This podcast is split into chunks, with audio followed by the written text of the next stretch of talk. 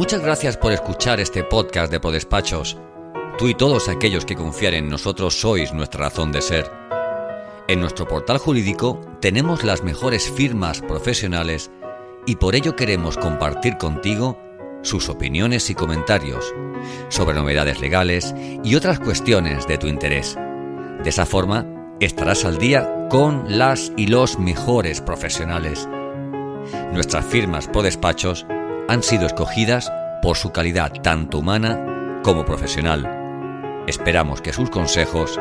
te ayuden e interesen.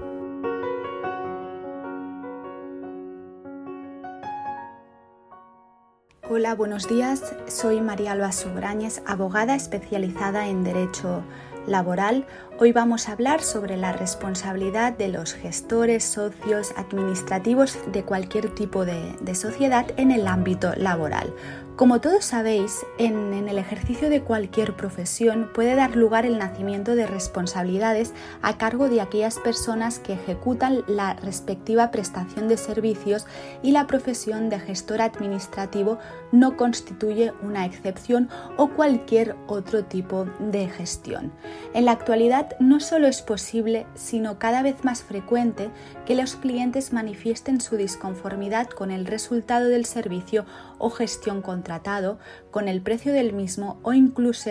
en algunos supuestos llegan a cuestionar la forma en la que el profesional ha ejecutado su trabajo. En casos excepcionales, aunque cada vez lo son menos y sobre todo cuando lo que se cuestiona por parte del cliente es la diligencia empleada por el profesional en el ejercicio de su función, el conflicto puede acabar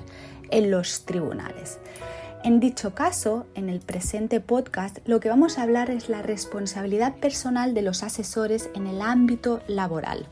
La noción de empresario está subordinada a la del trabajador. Es empresario o empleador aquel profesional que se dedica de forma específica a la asesoría fiscal, laboral, contable, gestoría, abogado, consultoría, etc., bajo cuya dependencia y por cuenta de la cual presta servicios un trabajador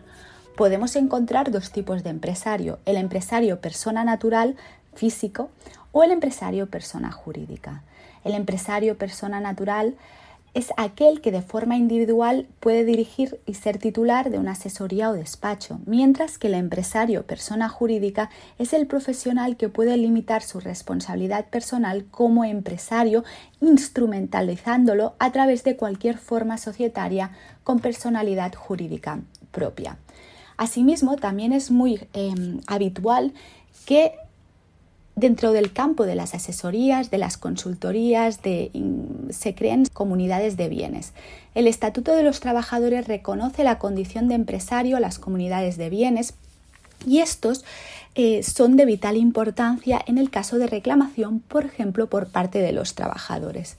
normalmente se ha, ido generalizando la práctica cada vez más habitual de ir contra los gestores y titulares de las empresas como personas físicas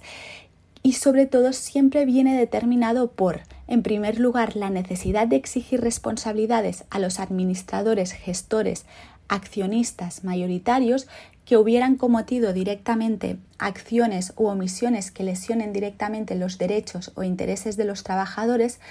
luego también por la necesidad de posibles maquinaciones por parte de los socios o cargos de la sociedad tendentes a descapitalizar la asesoría y finalmente la posible falta de patrimonio de la sociedad creada para evitar que una situación de insolvencia redunde en el consiguiente perjuicio económico de los trabajadores. Dicho lo anterior, vamos a observar los distintos tipos de responsabilidad de los socios o administradores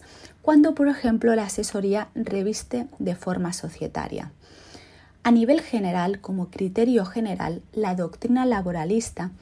a pesar de lo expuesto anteriormente, rechaza la responsabilidad de las personas físicas que componen una sociedad jurídica, declarando la incompetencia sobre la petición que los trabajadores hayan instado en los tribunales laborales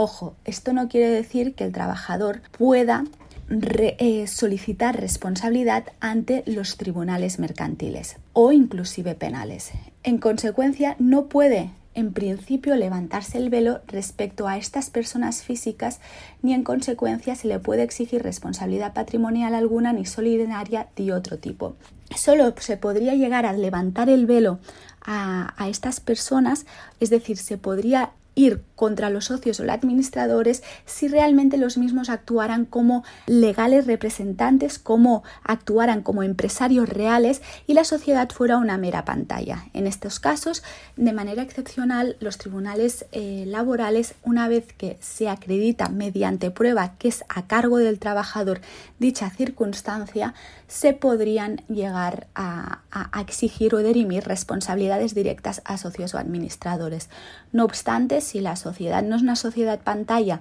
y opera como tal, normalmente la teoría laboralista lo que hará será declarar el crédito, por ejemplo, salarial a favor del trabajador condenando a la sociedad y nunca a los socios o administradores. En este sentido, conviene resaltar que con respecto a la responsabilidad de las reclamaciones de los trabajadores de la asesoría, es importante poner de manifiesto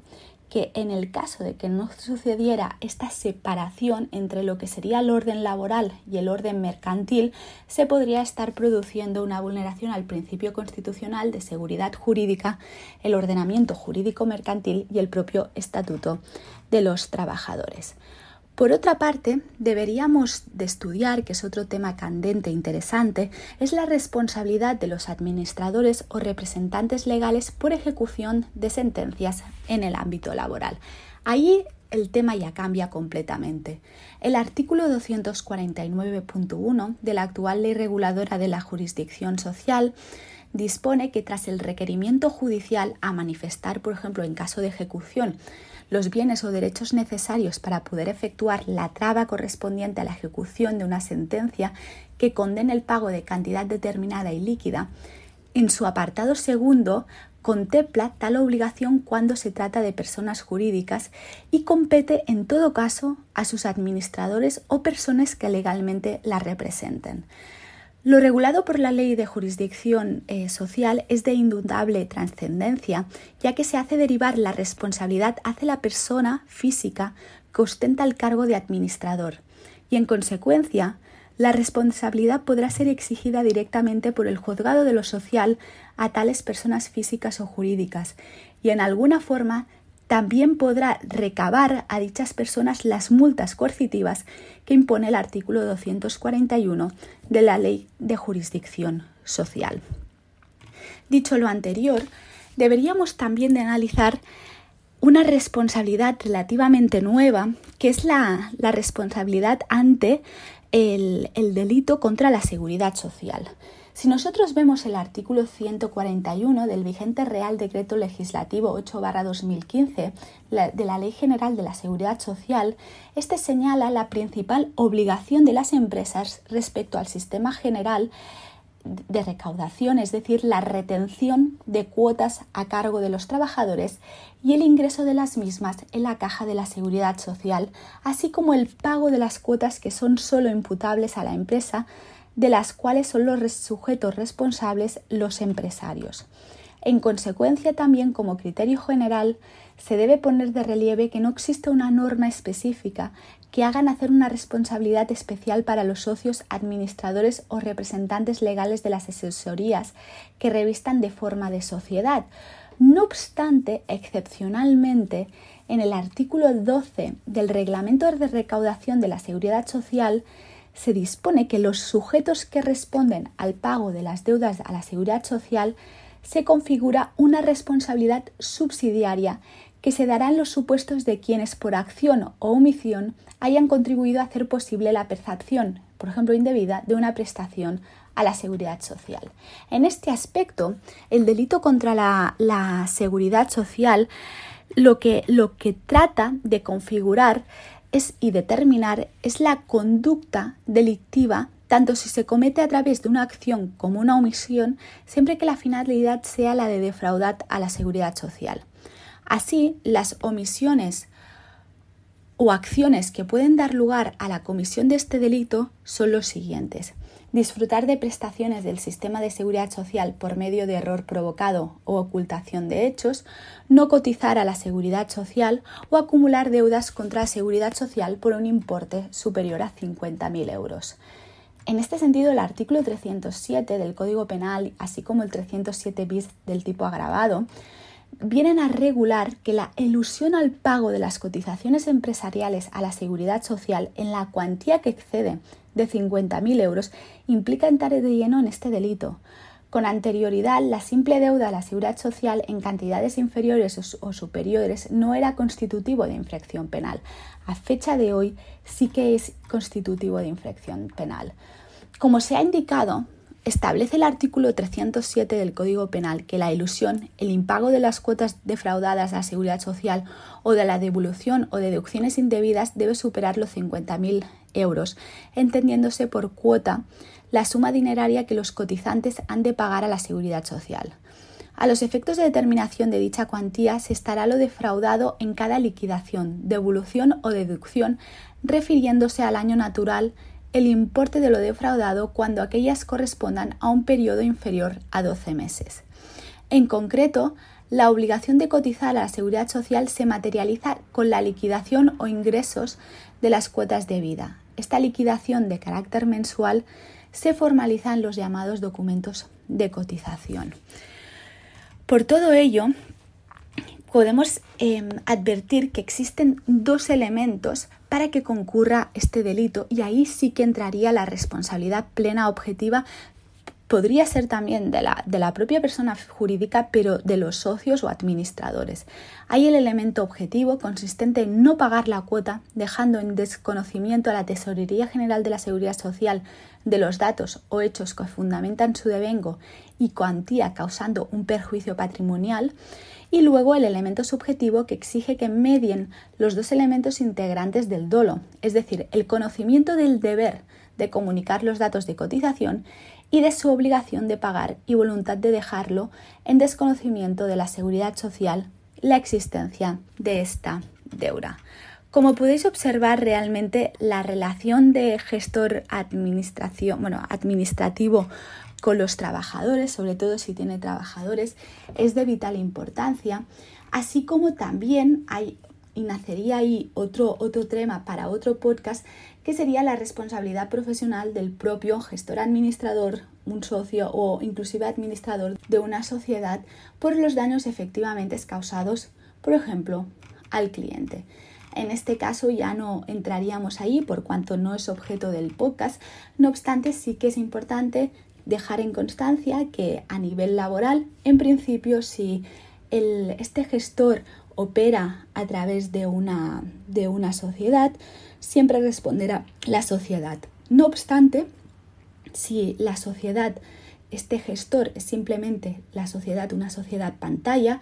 y quien opera detrás son los socios o administradores como empresarios reales, mediante la doctrina del levantamiento del velo, a nivel eh, de, los tribunales laborales se podrán llegar a exigir responsabilidades. Si no, en todos los, los otros hechos siempre serán responsables, obviamente, tanto los tribunales eh, mercantiles como inclusive en caso de, de ilícito penal, los tribunales penales. En caso de las personas físicas, a nivel laboral, en este caso, obviamente, ahí sí que responderían personalmente